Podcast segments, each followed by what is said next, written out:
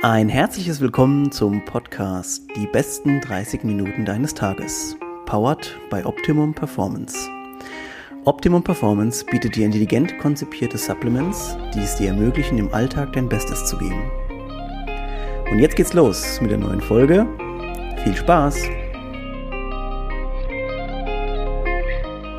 Alright, ähm, willkommen zurück zur neuen Folge. Äh, ich freue mich sehr. Ich habe mal wieder jemanden gefunden, der sich erbarmt hat, äh, aus dem Profisport mit mir eine Folge aufzunehmen. Deswegen bin ich sehr happy. Äh, auf der gegenüberliegenden Seite heute die Alexandra Plaza, die mich anlächelt äh, zu begrüßen. Guten Tag, Alexandra. Hallo, schön, dass ich hier sein darf. Also erstmal musst du mir, also eigentlich hätte ich dich vorstellen müssen als Alexandra Ola Plaza. Und äh, das ist natürlich dein Spitzname. Und vielleicht erzählst du mal ganz kurz ein bisschen was zu dir und wie es zu dem Spitznamen kam. Ähm, meine Wurzeln liegen in Polen. Also ich bin ähm, die erste, die aus der Familie in Deutschland geboren ist. Der Rest der Familie wohnt in Polen, lebt auch zum größten Teil noch in Polen. Ähm, und die Polen, die verniedlichen sehr gerne, beziehungsweise haben auch andere Namen. Und da ist einfach, Alexandra liegt ja auf der Hand. Die Verniedlichung von Alexandra ist einfach Olla. Ah ja, okay, alles klar. Also ja, so eine Kurzversion genau. quasi von deinem Namen. Genau. Okay. Genau. Alexandra, erzähl mal ganz kurz, ähm, du bist ja also für die Leute, die jetzt aus der Leichtathletik sich ein bisschen auskennen, bestimmt kein unbeschriebenes Blatt, aber erzähl mal unserer Zuhörerschaft trotzdem ganz kurz, ähm, wo du so herkommst, wo deine Wurzeln sind, sportlich gesehen jetzt. Also sportlich gesehen sind meine Wurzeln im Hochsprung. Äh, generell in der Leichtathletik war ich früher sehr breit aufgestellt, habe sehr lange auch Siebenkampf gemacht, habe dann aber irgendwann mal mein Talent und meinen Spaß im Hochsprung gefunden und habe das dann ab ungefähr dem 16. Lebensjahr dann auch, ich sag mal, hauptberuflich gemacht, weil das mhm. ja auch ungefähr der Zeitraum ist, wo man sich dann spezialisieren sollte, wenn man Ambitionen hat, bei internationalen Meisterschaften mitzumachen also ich habe so ein bisschen, als ich mir angeschaut habe, ähm, was du so, was deine Karriere so hergibt, was man im Netz so finden kann, du bist schon echt lange dabei, ne? Also du bist, äh, also ich habe gesehen, die ersten Wettkämpfe so mit 2009, 2010, das war dann wahrscheinlich noch im Jugendbereich mhm. auch. Ähm, du bist da schon, also hast du auf jeden Fall gut Erfahrungen sammeln können. Mhm. Ähm, Dein Zugang zur Leichtathletik war vermutlich über deine Eltern. Wir haben ja eben schon mal ein bisschen erfahren, dass deine Eltern beide sogar Leichtathleten waren. Ähm, mhm. Ja, erzähl mal ein bisschen was, so wie das kam. Ähm, ja, man muss auch sagen, ich bin ja auch nicht mehr die Jüngste. Ne? äh, deswegen bin ich auch schon sehr lange dabei. Äh, 2010 waren tatsächlich auch meine ersten internationalen Meisterschaften. Mit 18 Jahren war ich bei der U20 mhm. WM, war das in Monken, genau.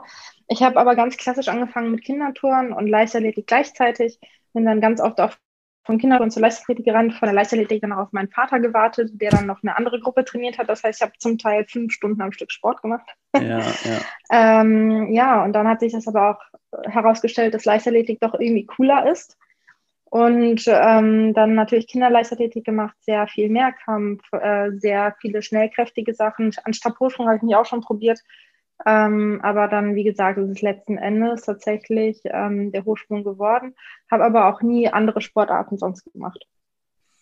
Also man kann sagen, du bist äh, bei, den, bei den Handballern und Fußballern und so, sagt man so ein klassisches äh, Sportplatz- oder Hallenkind, äh, das halt die ganze Zeit auch am Wochenende und so mit seinen Eltern mitgeschleppt genau. worden ist. Wir haben es eben schon kurz mal angesprochen gehabt. Deine Mutter war ja auch Hochspringerin und dein Papa, glaube genau. ich, auch. Ja?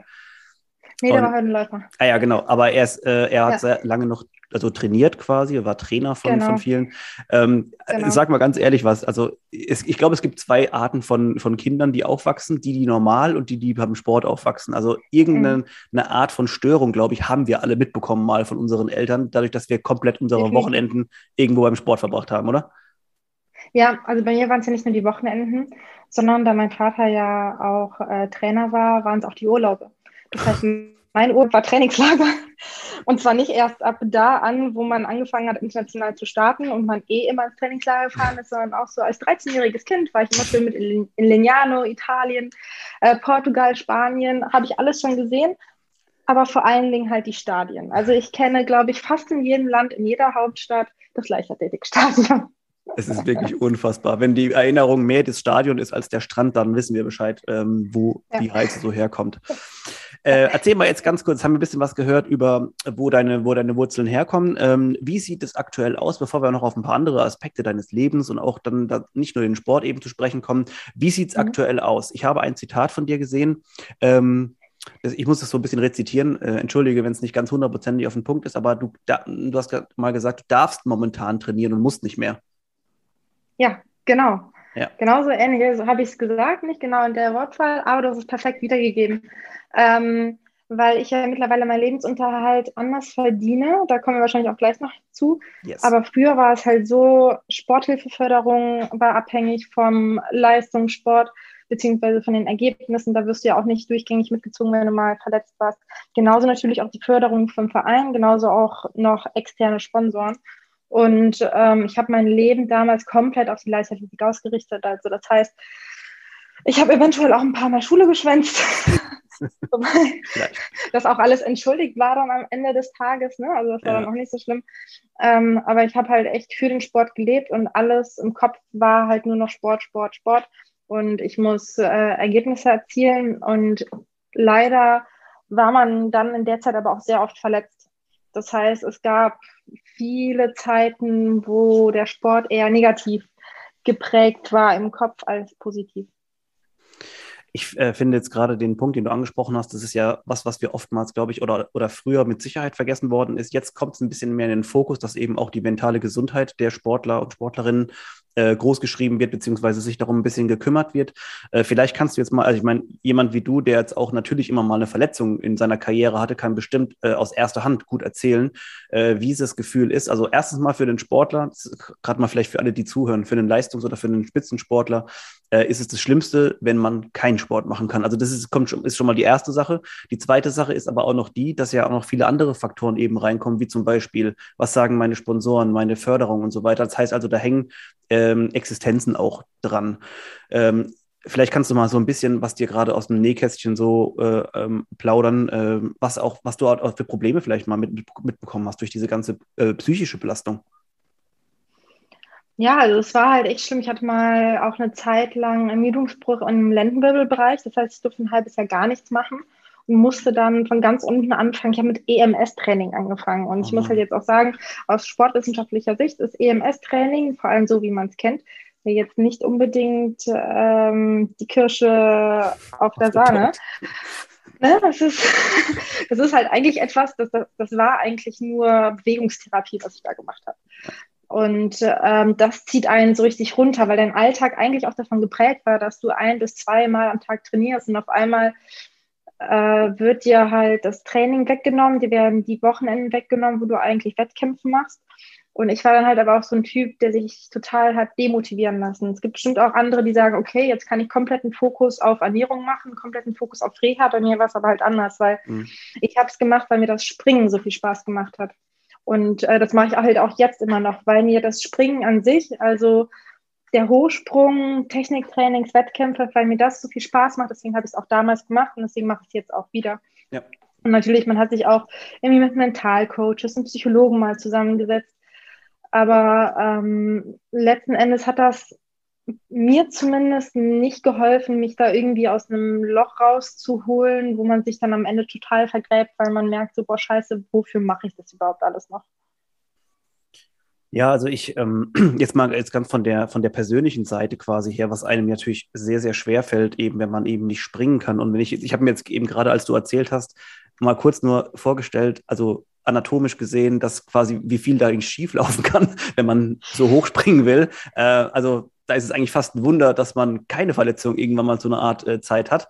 Ähm, aber also was mich jetzt interessieren würde, ist, äh, ich, ich weiß ja, dass, wie das System so ein bisschen funktioniert. Ich bin mir sicher, dass du nicht alles erzählen kannst, darfst oder wie auch immer. Aber wir wissen alle, dass im, im Spitzensport geht es ganz, ganz schnell eben auch mal in diese Richtung, dass man eben wo rausfliegt aus einem Kader, eine finanzielle äh, Unterstützung eben wegfällt und so. Hattest du irgendwann Probleme mal, dass du jetzt wirklich nicht weißt, ey shit, wie bezahle ich denn jetzt meine Miete? Ich hatte das Glück, dass meine Eltern mich natürlich auch unterstützt haben, weil sie natürlich auch selber aus dem Sport kommen und wissen, was da alles hintersteht. Ähm, die haben mich sowohl emotional als auch finanziell natürlich unterstützt. Ähm, aber irgendwann kam dann der Punkt, wo man halt natürlich weniger Geld bekommen hat vom Verein, aus der Sporthilfe gekickt wurde, beziehungsweise gar nicht in äh, eine Sportförder. Ich habe versucht, in die Sportfördergruppe der Bundeswehr mhm. zu kommen. Da bin ich nicht reingekommen. Ähm, und da wird das dann einem gekürzt und dann merkt man, also, dass der Lebensstandard dann so ein bisschen gesenkt wird. Natürlich habe ich dann auch irgendwann mal auch gesagt, okay, ich höre jetzt komplett auf und dann fliegst du natürlich überall direkt raus. Also von mhm. heute auf morgen kriegst du keine finanziellen Mittel mehr, gar nichts. Ähm, was aber auch dann angenehm war, ich wurde direkt aus dem NADA-Dopingpool rausgenommen. Ich musste zumindest nicht mehr angeben, wo ich schlafe. Äh, nachts um zwölf, weil mir noch einfällt, shit, ich schlafe heute gar nicht zu Hause. Ähm, aber es, es war halt schon krass, irgendwie so der Punkt, wo halt das alles weggefallen ist. Äh, das stelle ich mir auch so vor. Ich hatte es auch ähm, letztens, oder ist schon eine Weile her, als Max Planer, der unser Olympiaruderer, der jetzt auch gerade kürzlich seine äh, Karriere beendet hat, ganz offiziell, äh, hier war. Da hatten wir es auch so ein bisschen über, über die Staaten und so weiter, wie das da drüben geht, weil er auch eine Zeit lang drüben war und eben dort gerudert hat. Ähm, da ist es ja fast schon so, dass du im College äh, mehr oder weniger dir schon mal gar keine Sorgen machen musst, wenn du da irgendwo am, am Sporteln bist äh, und danach meistens auch nicht. Äh, bei den meisten gibt's halt, brauchen man sowas wie ein Förderprogramm, was wir jetzt über die Bundeswehr oder, oder die Polizei haben, gar nicht, weil eben schon so viele Geldgeber auch da sitzen, dass es einfach für die Sportler angenehmer ist. Also das ja, vielleicht auch ein Punkt, den man immer mal wieder anbringen muss, weil wir wundern uns immer, wenn wir dann bei Olympia wieder so schlecht abgeschnitten haben, aber es hinterfragen halt auch ziemlich wenige Leute, wieso. Also, ja. Ja, das ist vor allen Dingen aber auch in der Leichtathletik so krass, weil es gibt ja so viele gute Leichtathleten, die mhm. auf Weltklasse-Niveau arbeiten, aber es gibt halt nur, ich sag jetzt mal, neun freie Plätze bei der Bundeswehr für die Leichtathleten. Dann hast du aber auf der anderen Seite zum Beispiel die Fechter, wovon es halt nicht ganz so viele gibt. Mhm. Die haben aber fast alle, die auch bei Olympischen Spielen starten, auch einen Bundeswehrstatus. Ja. So, und das, das kriegst du halt bei der Leichtathletik nicht hin. Also das ist halt mhm. wirklich ein Kampf darum, irgendwie Fördermittel zu kriegen. Ich kann mich an eine Story erinnern, ich weiß nicht mehr, aus welchen Olympischen Spielen das war. Ich glaube, es war jemand von den Diskuswerfern, äh, bei dem es irgendwie auch so darum ging, ähm, ja, also der, muss, der, der war auch noch im aktiven Dienst und musste dann so immer zwischen Dienst und äh, Trainingsbahn, ist der eigentlich nur rotiert. Also zwischen den beiden Plätzen und seinem Bett, so gefühlt. Ja. Ist alles irgendwie ja, genau, nichts mehr Neues, ne? Ja. Also du musst halt trotzdem neben deiner Leistungssportkarriere musst du halt gleichzeitig auch noch arbeiten gehen, theoretisch. Ja. Also außer Robert Harting, der hat wahrscheinlich auch ausgesorgt, weil der halt auch einfach einen Namen hat, aber sich einen Namen vor allem in der Leichtathletik erstmal aufzubauen, ist halt schwierig die meisten Stabhochspringer, zumindest die ältere Generation, sage ich mal, tauchen mhm. ja häufig jetzt bei RTL auf, bei Let's oder sowas. ja. Oder bei irgendeinem Turmspringen. ja. Wobei ich mir das auch sehr lustig vorstelle. Ja. du musst halt einfach gucken, wo du bleibst, dann auch vor allem nach der Karriere. Deswegen Natürlich, wird uns ja. auch, oder wird uns äh, im Jugendalter oder wurde uns im Jugendalter auch immer nahegelegt von den Bundestrainern, ey, du musst halt irgendwas studieren. Ja. Ähm, Jetzt haben wir es vorhin mal kurz drüber gehabt, wie auch so die Psyche äh, behaftet ist während äh, auch schlechteren Phasen, wenn man zum Beispiel mal verletzt ist. Ähm, du hast ja irgendwann dann auch mal angefangen, noch Psychologie zu studieren. Hat sich das ähm, so ein bisschen gedeckt eben auch mit dem? War dein Interesse dafür da, auch an eigenen Erfahrungen, dass du gesagt hast, mich würde interessieren, was eben in der menschlichen Psyche so abläuft? Oder waren es andere Motivat oder motivatorischen Faktoren? Ich fand es generell total interessant, wie so die menschliche Psyche funktioniert, aber vor allen Dingen auch im Sportbereich. Habe dann aber tatsächlich nach zwei Semestern so gemerkt, also zwei aktiven Semestern so, ist super interessant, will ich mehr mhm. darüber erfahren aber ich will mich nicht mit kranken Menschen sozusagen umgeben nachher im, in der Arbeitswelt. Ja. Natürlich muss man jetzt nicht den Weg des Therapeuten eingehen, sondern kann natürlich auch irgendwie Arbeits- und Organisationspsychologie etc. machen, aber ich habe einfach gemerkt, dass das Feld der Psychologie zwar super interessant ist, aber ich mein Leben darin jetzt nicht sehen werde. Ja, das ist ein interessanter Punkt. Irgendwie so habe ich das noch nie gesehen, dass du ja quasi halt theoretisch, ähm, also nee, auch praktisch eigentlich schon mit kranken Menschen und ich weiß gar nicht, ob da so eine äh, geistige Krankheit teilweise dann vielleicht sogar schwerwiegender ist als eine körperliche.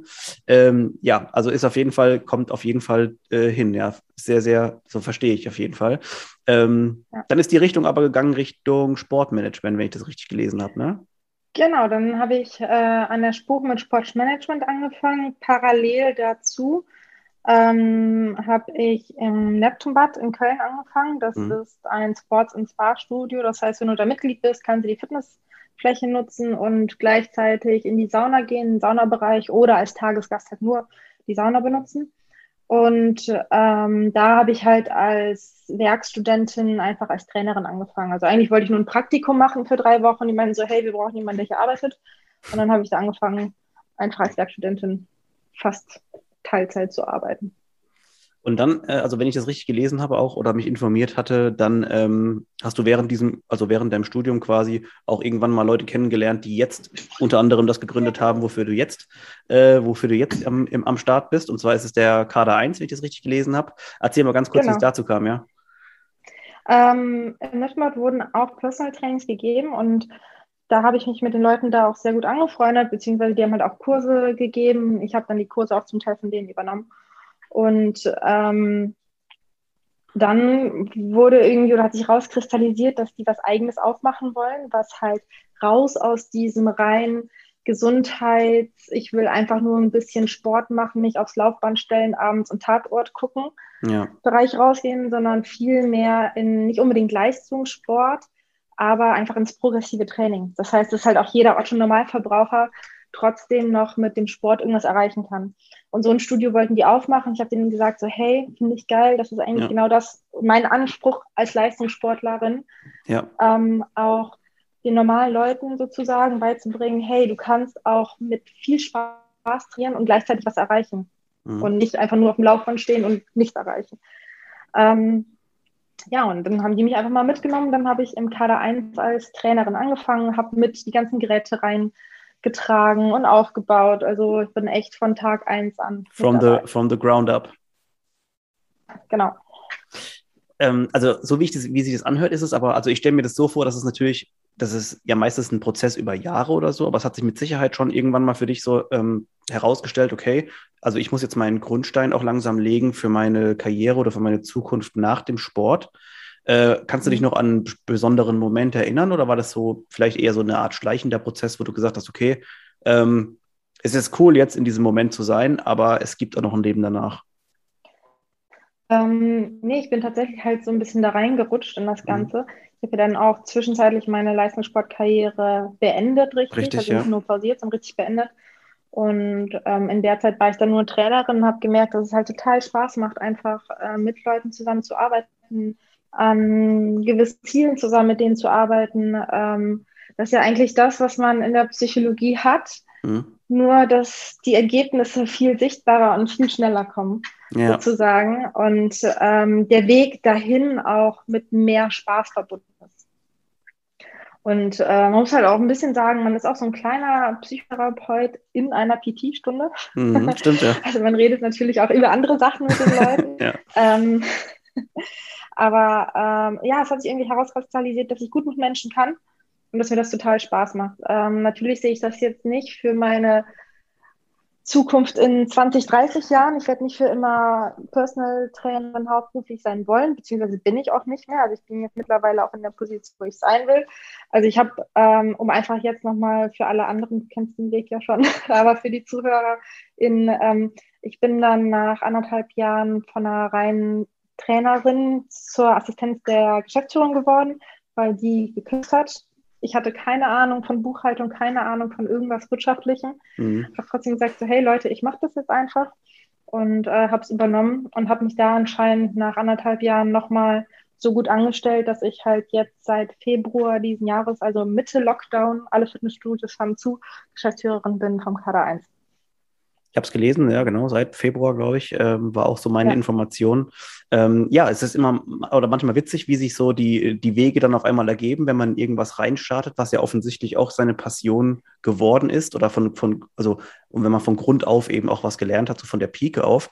Ähm, also ich finde es super insgesamt, dass wir heutzutage uns keine Sorgen mehr machen müssen, dass wir einfach im Sport irgendwo oder dass jemand, der Sport begeistert ist, einen ordentlichen Job da dort findet. Also ich kann mich noch an, an, mhm. an Zeiten erinnern, auch als ich mit dem Studium so, also quasi schon ewig her, mal angefangen hatte, haben so die Leute immer gesagt, so, ja, warum willst du Sport studieren und bla bla bla. Das sind so gefühlt, kann man an einer Hand abzählen, die dann irgendwo bei einem Verein oder wo auch äh, immer enden. Und das finde ich auf jeden Fall eine schöne Entwicklung, dass also Leute, die jetzt sagen, ey, ich liebe Sport, ich kann mir eigentlich nur vorstellen, irgendwo im Sport zu arbeiten, die dort auch einen Platz finden. Ob das jetzt in einem Fitnessstudio als Ausbildung oder als duales Studium oder wie auch immer ist. Das finde ich auf jeden Fall mhm. schon mal eine schöne Entwicklung. Äh, ich gehe auch davon aus, dass im Gesundheitsbereich, Sport, Fitnessbereich, also das kannst du bestimmt auch bestätigen, dass wir da noch unser Potenzial noch lange nicht ausgeschöpft haben. Nee, auf gar keinen Fall. Also da kann man noch so viel mehr machen. Das merkt man ja auch in einem Unternehmen selber, dass sich so krass weiterentwickeln, ein Fitnessstudio sich so krass weiterentwickeln kann. Und es kommen ja auch immer wieder neue Erkenntnisse hinzu, was man ob es jetzt bei den Supplements ist, da wird ja auch wahrscheinlich monatlich, jährlich immer wieder irgendwelche neuen Erkenntnisse, neue Studien äh, dazu gewinnen. Genauso ist es natürlich auch im Sport. Okay, was macht man jetzt am besten? Was hilft am besten gegen Rückenschmerzen? Jetzt mal ganz runtergebrochen. Welche ja. Übungen kann man machen? Was wurde neu entwickelt? Also da, die Bereiche sind halt so krass interessant, äh, dass es halt nie langweilig wird, in der Branche sozusagen zu arbeiten. Was würdest du jetzt sagen? Also ich meine, du hast äh, einen ähnlichen Hintergrund wie ich auch, denn ähm, auch ich habe von Buchhaltung und von Zahlen und von Betriebswirtschaft gar keinen Plan gehabt, als ich angefangen habe. Äh, und jetzt bin ich glücklicherweise auch also in der Position, dass ich es nicht mehr machen muss, beziehungsweise mhm. ja, jemanden habe, der mit mir das zusammen macht. Ähm, ja. Was waren so deine, oder kannst du dich an vielleicht ein, zwei Momente oder auch so Learnings, sagt man ja heutzutage, äh, erinnern, die jetzt so ganz krass für dich waren in den letzten ein, zwei Jahren? Oh, also zum Glück haben wir eine sehr gute Steuerberatung, die, ich jedes, die ich immer anrufen kann. Deswegen bin ich auch nie so richtig auf die Fresse gefallen. Deswegen ist mein Learning eigentlich immer gewesen, einfach direkt zum Handy greifen ja. und direkt einfach mal dumm nachfragen, weil die wissen ja auch, in was für einer Position ich bin, dass ich es gerade übernommen habe. Die wussten auch damals, als ich nur die Assistenz gemacht habe, dass ich davon nicht viel Ahnung hatte und die wussten auch in unser Unternehmen, dass wir erst gerade ein frisches Unternehmen sind und gerade erst überhaupt reinkommen müssen ja. ähm, in diese Rolle und uns reinarbeiten. Deswegen ähm, es ist halt einfach irgendwie eine gute Steuerberatung suchen und immer direkt konsultieren, wenn irgendwas sein sollte, weil letzten Endes sind das die Experten, ja. ähm, die einem helfen können. Aber genauso halt auch in allen anderen Bereichen des Lebens. Ne? Also es bringt halt immer direkt irgendwas anzusprechen, direkt die Experten zu fragen, anstatt erstmal irgendwie selber in seinem Dunst zu verzweifeln. Also ich, ich muss wieder gerade an so ein Zitat erinnern, weil du gesagt hast, du nimmst dann eben den Hörer in die Hand. Also ich, ich, ich weiß nicht, wie es dir geht oder vielleicht auch den Leuten, die jetzt gerade zuhören. Man hat ja manchmal dann schon seine, seine Hemmschwelle, wo man dann sagt, ey, ich kann doch mhm. den oder die jetzt nicht schon wieder anrufen oder wie auch immer. Aber im Prinzip ist es so, ein, ein weiser Mensch hat mal gesagt, so, die Leute können dir nur helfen, wenn du auch fragst, was du genau haben willst. Und das ist in den meisten Fällen halt auch einfach so, die Leute sind gar nicht so, also man geht immer davon aus, dass die genervt sind, aber im Prinzip ja, manchmal, es gibt ja auch noch Menschen, die gerne helfen, glücklicherweise. Ja. Und deswegen ähm, sollte man, glaube ich, da gar nicht so die Hoffnung aufgeben.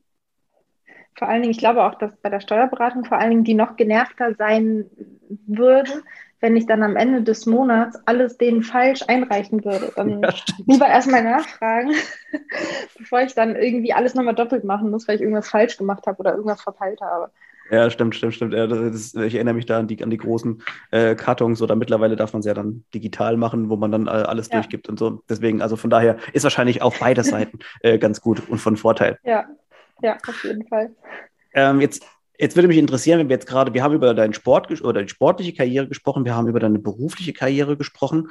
Und ähm, also für mich schließt sich da auf jeden Fall so ein bisschen der Kreis, dass du jetzt dein, sagen wir mal, deine Position vielleicht auch irgendwo gefunden hast, dass du sagst, hey, ich bin jetzt hier beim Kader 1 beschäftigt, das gefällt mir sehr, sehr gut, macht mir tierisch Spaß, auch mit Leuten noch weiterhin zu arbeiten. Ähm, die sportliche Karriere hast ja mal kurz pausiert, hast du vorhin auch erzählt, beendet mhm. quasi, wieder neu angefangen. Ähm, Fällt es dir aktuell schwer, das unter einen Hut zu bekommen? Ja, ich studiere ja auch immer noch nebenbei, ähm, mache jetzt mittlerweile International Management im Fernstudium an der ehemaligen EUBH, mittlerweile als sie nur noch EU. Ah, die ja. arbeiten auch viel mit Leistungssportlern zusammen, mit mir nicht, weil ich bin ja nicht mehr top of the top. Aber ähm, verdammt, hätte ich mich mehr anstrengen sollen dieses Jahr. ähm, ja, es fällt mir super schwer, weil es sind eigentlich drei Hauptberufe, die ich gerade ausübe. Ja. Ähm, und ich werde auch jetzt diesen Winter das auf jeden Fall so priorisieren, dass auf jeden Fall Arbeit zuerst kommt, dann kommt das Studium und zum Schluss kommt erst das Springen. Das war jetzt während Corona alles ein bisschen einfacher, also mhm. während des Lockdowns. Da hatte ich auch mit Übernahme der Geschäftsführung auch ein Urlaubssemester genommen, weil mir das sonst zu viel geworden wäre. Und da konnte ich halt noch Sport und Arbeit sehr gut unter einen Hut bringen. Ja. Ähm, aber ich merke jetzt, dass ich halt zum Teil elf bis 13 Stunden Tage zum Teil auf der Arbeit habe. Natürlich hat man auch mal nur fünf Stunden Tage auf der Arbeit, aber die nutzt man oder sollte man nutzen zum Studieren. Ja. In dem Fall, weil ich auch fertig werden will. Immerhin leben wir immer noch in Deutschland. Ja. Und ähm, da ist ein abgeschlossenes Studium wichtig. Und ich bin jetzt mittlerweile ja 27 und habe noch kein einziges, nur zwei abgebrochene. Ähm, und deswegen will ich das auf jeden Fall noch zu Ende kriegen gleichzeitig das Unternehmen voranbekommen. Und ähm, zum Glück ist ja der Hochsprung nicht ganz so ähm, trainingsintensiv wie ja. zum Beispiel Marathon. Ja. Das heißt, äh, wenn ich alleine trainiere oder auch jetzt im Jahr trainiert habe, haben mir zum Teil tatsächlich fast 45 Minuten bis eine Stunde gereicht. Ah, krass, ja. Weil du einfach nicht das halt Riesenvolumen hast, ne? Ja, du hast, ja. Genau, ich habe nicht, das, genau, hab nicht das Riesenvolumen. Ich habe halt keine Trainingsgruppe, mit der man quatscht weil ich tatsächlich habe ich zum Teil, ähm, wenn ich nach Dortmund gefahren bin, zum Trainieren für das gleiche Programm anderthalb bis zwei Stunden gebraucht. Mhm. Das war auch verrückt. Aber das ist halt auch noch so ein Ding. Meine Trainerin sitzt in Dortmund. Ich bin bei der Bundestrainerin, bei der Brigitte Kuschel, mhm. ähm, weil wir in Köln momentan keinen Hochsprungtrainer haben. Mhm keine Hochsprungtrainerin und deswegen müsste ich halt auch noch immer nach Dortmund gucken für Hochsprungtrainings und das ist von Köln aus, wenn man Glück hat, eine Stunde. Mhm. Wenn man Pech hat, länger, weil Leverkusen liegt dazwischen und wer aus Nordrhein-Westfalen kommt, weiß, die Leverkusener Brücke, überall Stau und es ist einfach der Horror. Das heißt, es gehen zum Teil sechs Stunden am Tag drauf, dass ich mal trainieren gehe und das ist halt einfach nicht drin, wenn man eine Geschäftsführung hat ja. und gleichzeitig noch versucht, ein bisschen zu studieren. Ja, verstehe, verstehe. Ähm, also dieses, äh, dieser Spagat zwischen, zwischen Beruf und zwischen Passion äh, ist, ist natürlich total schwierig momentan. Ich kann dir nur sagen, ist auch diese Zeiten gehen vorbei äh, und es wird auch wieder besser werden. Ähm, wie, wie muss ich mir momentan so einen Tag von dir vorstellen? Also ich, ich, ich sehe Chaos. Ja, genau. äh, viel, viel Chaos, tatsächlich. Also es passiert oft, dass ich morgens um 8 Uhr meinen ersten Termin habe und abends um 8 Uhr meinen letzten Termin. Dazwischen ganz viele andere Termine, die dann aber auch nicht direkt hintereinander getaktet sind, sondern einfach mal so zwischendurch auch. Dann ähm, ist dazwischen auch irgendwo sehr viel Büroarbeit noch mit mhm. drin und dann versuche ich so ein ganz kleines bisschen Sport noch mit einzufügen, was halt aber zum Glück, zumindest was das Krafttraining angeht, hier super easy ist. Dann mache ich mir halt 45 Minuten Pause habe eh schon Sportsachen an, arbeite in einem Fitnessstudio, ist ja perfekt. Ja. Kann schnell trainieren. Optimalerweise zu Zeiten, wo es nicht so voll ist, dann kommt man auch schnell durch und dann ist gut. Aber es ist halt echt so ein Tag ist äh, mit Chaos full. Ich habe keinen einzigen Tag, der aussieht wie der andere. Also das ist übrigens jetzt auch der Moment, an dem ich ein schlechtes Gewissen habe, weil ich dir jetzt von, deinem, von deiner Zeit noch was beschnitten habe wegen so einem blöden Podcast. Also danke schon mal dafür, dass, äh, dass, dass es geklappt hat. Äh, jetzt habe ich echt fast ein schlechtes Gewissen. Aber ähm, ja, also tatsächlich sehr interessant mal zu erfahren von, von jemandem, der ähm, im Leistungssport schon sehr äh, schwer an oder lange angesiedelt war und jetzt auch wieder quasi äh, auch wieder fast ist und versucht auch einfach das Beste draus zu machen, was so das Training begriff, äh, betrifft und auch nochmal sich vor zu Augen zu führen, wie momentan die Situation für junge Sportler ist oder für Sportler, die in Deutschland eben versuchen wollen, eben auch unser Land zu repräsentieren. Also ich fand das sehr, sehr interessant, äh, so ein bisschen von dir zu hören. Ähm, wie das alles in deinem Leben so abgeht. Ähm, ich äh, wünsche dir auf jeden Fall jetzt schon mal, dass äh, es auch entspanntere Tage gibt, die keine zwölf Stunden mehr haben mit durchgehendem Training. Also was man von dir so ein bisschen äh, sehen kann auf Instagram und so weiter, dass wenn du dann mal die Zeit hast, um was zu machen, also Training läuft auf jeden Fall, ja, das sieht man, ja, das ist ja. gut. Ähm, glaube ich, ähm, äh, tue auch wirklich dem, dem, dem Gute, dass ich sage, so wir drücken dir alle die Daumen, die hier zuhören. Wir haben eine sehr, sehr eingeschweißte Hörerschaft, die meistens immer dann auch immer den Leuten echt, die verfolgen so ein bisschen, was die machen. Ähm, Alexandra, vielen Dank schon mal ähm, für deine Zeit heute. Es war sehr, sehr schön. Sehr ah, ich habe eine Sache übrigens noch vergessen. Wir hatten es vorhin ja. im Vorgespräch schon. Deine Mutter ist ja auch Hochspringerin. Also, und ich hatte ja. schon mal, deine Mutter, ihre Bestleistung war 1,88 und das hast du mhm. schon bisher geknackt oder hast du es noch nicht dran gekommen? Also 1,88 bin ich auch schon mal gesprungen. 2012 ist ein paar Jährchen her. Mhm. Ähm, leider noch nicht drüber gekommen. Ich habe es jetzt ein paar Mal probiert, dieses Jahr und letztes Jahr, und es war auch sehr oft sehr, sehr knapp aber ich habe es nicht geschafft. Und vielleicht ist es genau das, was mich gerade noch dranhält, weiter Leichtathletik zu machen und Rekord zu knacken, damit ich mir das nicht mehr anhören muss. Ja, du zählst uns aber auch nicht, weil du nicht höher gesprungen bist als ich. So, ah, nein. ähm, ja, also ich greife das auf jeden Fall noch an, soweit es mir möglich ist, aber ich mache halt den Sport mittlerweile echt nur noch, weil er mir Spaß macht, weil es mir Freude bringt, Hochsprung zu machen, Explosivkraft, Schnelligkeit, ein bisschen fliegen. Und ähm, ja, mal gucken, wo mich das noch hinbringt. Also ganz toll, äh, tolle, tolle Person, tolle Sportlerin. Ähm, ich kann euch nur empfehlen, mal äh, zu folgen, ein Follow da zu lassen und zu gucken, auch beim Kader 1. Ähm, ich werde wie immer alles in die Show Notes äh, verlinken. Da könnt ihr ein bisschen selber euch ein Bild machen von Alexandra und auch eben von ihrem äh, Unternehmen Kader 1, wo eben das äh, Fitnessstudio äh, positioniert ist. Ja, also nochmal vielen Dank, dass äh, ich habe, wie gesagt, ich habe fast schon echt schon schlechtes Gewissen, dass äh, ich dich jetzt mit meiner Zeit da eben belabert habe. Äh, wir können dir nur alle sagen, danke für deine Zeit, die ganze Community von, von Optimum Performance und den besten 30 Minuten deines Tages. Ähm, danke nochmal und wir sehen uns nächste Woche, wenn ihr auch wieder wollt. Danke, Alexandra und bye bye. Ciao.